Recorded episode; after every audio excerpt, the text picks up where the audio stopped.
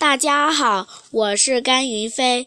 今天我给大家读的是《淘气包马小跳》系列，名叫《牛皮的插班生》中的两个世界的人。昨天马小跳的生日会，虽然安琪儿的妈妈不准他去参加，大家还是给安琪儿留了一大块牛皮烤的巧克力杏仁蛋糕。马小跳知道。安琪儿的妈妈不上班的时候，总是很早出去买菜。今天是星期天，也许这时候安妈妈不在家。马小跳赶紧给安琪儿打电话，电话正是安琪儿接的。他妈妈果然买菜去了。马小跳问：“你吃早饭没有？”安琪儿说：“刚吃了一口，别吃了。”马小跳命令道。昨天给你留了一块蛋糕，就是牛皮烤的巧克力杏仁蛋糕。你快到我家把它来吃掉吧。安琪儿来了，她的眼睛又红又肿，那是昨天哭红哭肿的。盼了好久的马小跳生日会，结果因为牛皮，他妈妈坚决不准他去马小跳家。他哭了好久好久，哭着哭着就睡着了。安妈妈把他叫醒，他又接着哭。马小跳问他是什么时候才停止哭的。安琪儿说：“大概下午五点钟的样子。”马小跳说：“正是生日会结束的时候。”马小跳把蛋糕拿出来给安琪儿吃，安琪儿要跟他一块儿吃。我不吃。马小跳说：“这是给你留的，是你专门为我留的？”不是的。马小跳实话实说：“是大家留给你的。”安琪儿说：“他不吃了，他要回家了。”马小跳不明白，安琪儿刚才还高高兴兴的，为什么突然就不高兴了呢？马小跳还有个重要的话题要跟安琪儿说：“你送我的那个礼物。”安琪儿又高兴了：“你喜欢吗？”马小跳还是实话实说：“是牛皮喜欢。”安琪儿又不高兴了。哦，是牛皮喜欢。马小跳问安琪儿能不能绣一个牛皮的名字送给牛皮。不等安琪儿回答，便自问自答：“我已经答应牛皮了，说出去的话，泼出去的水是收不回来的。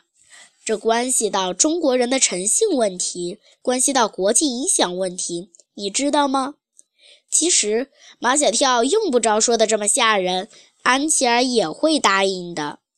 他愿意为马小跳做一切事情。马小跳还在继续说服安琪儿。再说了，牛皮才两个字，马小跳三个字，而且牛皮的笔画比马小跳的笔画简单多了。安琪儿有一点担心，被我妈妈发现了怎么办？你绣我的名字，怎么不怕被你妈妈发现？我也怕。安琪儿说：“我是把房间门关上，每天绣一个笔画。马小跳一共有十九个笔画，所以我绣了十九个晚上。”马小跳说：“你给牛皮绣的时候，也把房间的门关上。再说了，你妈讨厌的人是我。”不是的，以前我妈最讨厌的人是你，现在我妈最讨厌的人是牛皮。马小跳已经把前几天安妈妈到他家向他兴师问罪的事忘得一干二净，他只是觉得安琪儿的妈妈不可理喻，讨厌他马小跳还说得过去，因为他俩是邻居，从小他看马小跳就不顺眼。可人家牛皮从遥远的美国来，跟他一无怨二无仇，凭什么讨厌人家呀？估摸安妈妈买菜快回来了，安琪儿要回家，马小跳叫他把蛋糕带回家去慢慢吃。安琪儿不敢，被我妈妈发现了怎么办？你都吃进肚子里，怎么会被你妈妈发现呢？马小跳觉得安琪儿真笨。安琪儿却对马小跳无比崇拜。是呀，吃进肚子里，谁都发现不了。马小跳好聪明呀！安琪儿回到家里，刚把那一大块巧克力杏仁蛋糕吃完，安妈妈便回来了。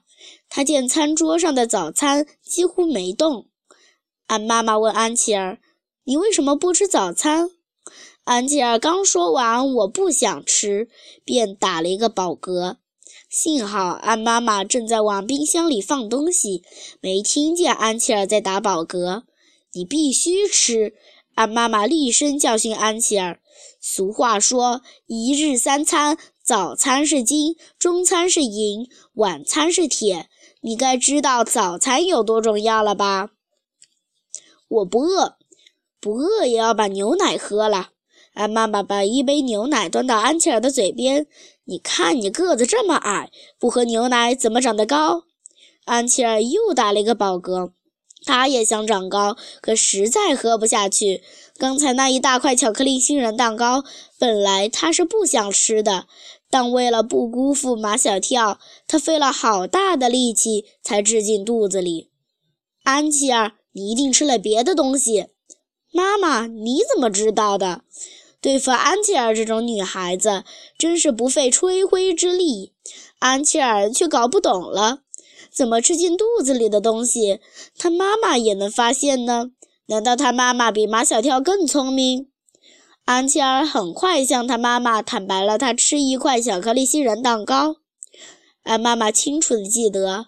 牛皮曾经给安琪儿送过他烤的巧克力杏仁蛋糕，所以一听安琪儿说巧克力杏仁蛋糕，安妈妈如临大敌，脸色都变了。那个叫牛皮的又来了？不，他没有来。那蛋糕是从哪来的？马小跳给我的。又是马小跳。依安妈妈的脾气，她真想立刻冲到马小跳家去找他算账。但又有什么用呢？马小跳跟他们这些大人仿佛是两个世界的人，你永远别想进入他的世界。让安妈妈感到恼火的是，要解决牛皮和安琪儿的问题，也就是说，要阻止牛皮和安琪儿早恋。马小跳是最大的障碍，因为他就是牛皮和安琪儿之间的桥梁，是他们俩之间的纽带。而马小跳的爸爸妈妈在对教育孩子的问题上，他们的教育理念和安妈妈完全不同，有天壤之别。安妈妈还是准备去学校找秦老师，她就不相信秦老师还治不了马小跳。安妈妈心里想的，马小跳当然一点都不知道。星期一到学校见到牛皮，马小跳第一句话就告诉他。安琪儿已经在绣你的名字了，好的很。牛皮跟马小跳来了个紧紧的拥抱，你是我的好哥们儿。牛皮又去找安琪儿，对他说：“我会把你绣好的中国名字用相框装起来，挂在我的床头上，天天看着它。你知道吗？中国字是世界上最美的文字。”这时候。安琪儿在想，马小跳是不是也把他的名字挂在床头上？安琪儿，你为什么不说话？我妈妈不准我跟你说话。牛皮没问为什么，他只是耸耸肩膀，难以理解。中国的好多爸爸妈妈都难以理解。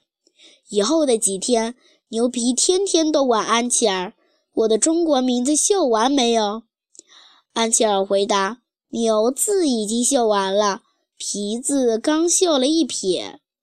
当安琪儿在绣皮字的最后一捺时，被他妈妈发现了。